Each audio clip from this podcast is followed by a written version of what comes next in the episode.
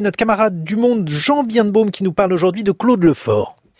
Oui, euh, la semaine dernière, euh, Guillaume, vous en souvenez, je parlais ici même de la bêtise et parmi les auteurs que j'ai cités qui permettent d'affronter ce phénomène, j'ai oublié, euh, curieusement, un nom qui m'est pourtant très cher, celui de Claude Lefort. Claude Lefort, grand penseur, comme vous le savez, de la démocratie et philosophe antitotalitaire. La bêtise, Lefort aimait utiliser ce mot.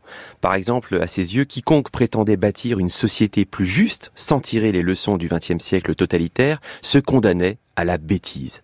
De même, il avait cette formule, il disait le relativisme déchaîne la bêtise. En particulier, lui qui euh, avait passé sa vie à penser la singularité de la démocratie, il était exaspéré par tous ceux qui refusaient de faire la différence avec la dictature. Cela n'en faisait pas pour autant un partisan de l'ordre en place ou même du statu quo libéral, mais dans l'esprit de Lefort, on devait pouvoir faire deux gestes à la fois. D'un côté, soumettre la démocratie, bien sûr, à une critique impitoyable, dénoncer sans relâche ses hypocrisies, ses limites, ses compromissions, ses violences, ses violences policières par exemple. Et d'un autre côté, ne jamais céder au confusionnisme qui conduit à occulter la différence, justement, avec les dictatures.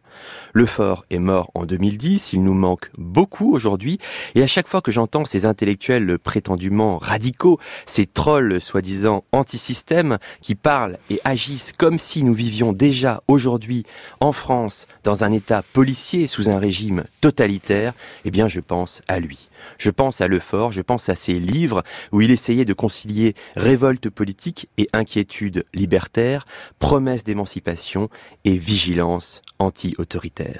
Je pense à son œil goguenard, à ses petits rires étouffés, à ses accents de titi parisien, à sa spontanéité orgueilleuse, à ses colères d'homme libre aussi. Je me souviens D'ailleurs qu'un jour, c'était il y a bien longtemps, je l'avais moi-même euh, agacé, même mis en colère.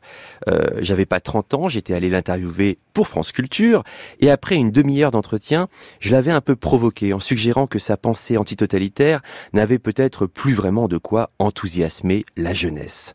Dans les années 60 ou 70 du XXe siècle, lui avais-je glissé, quand il s'agissait de combattre la dictature stalinienne, bien sûr votre éloge de la démocratie pouvait encore nourrir une espérance collective mais maintenant.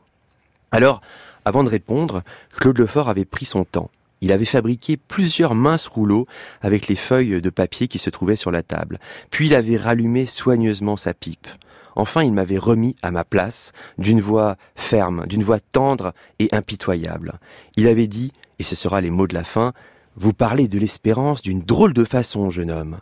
La question qui nous est posée, la question de l'avenir, c'est justement celle des conflits internes à la démocratie.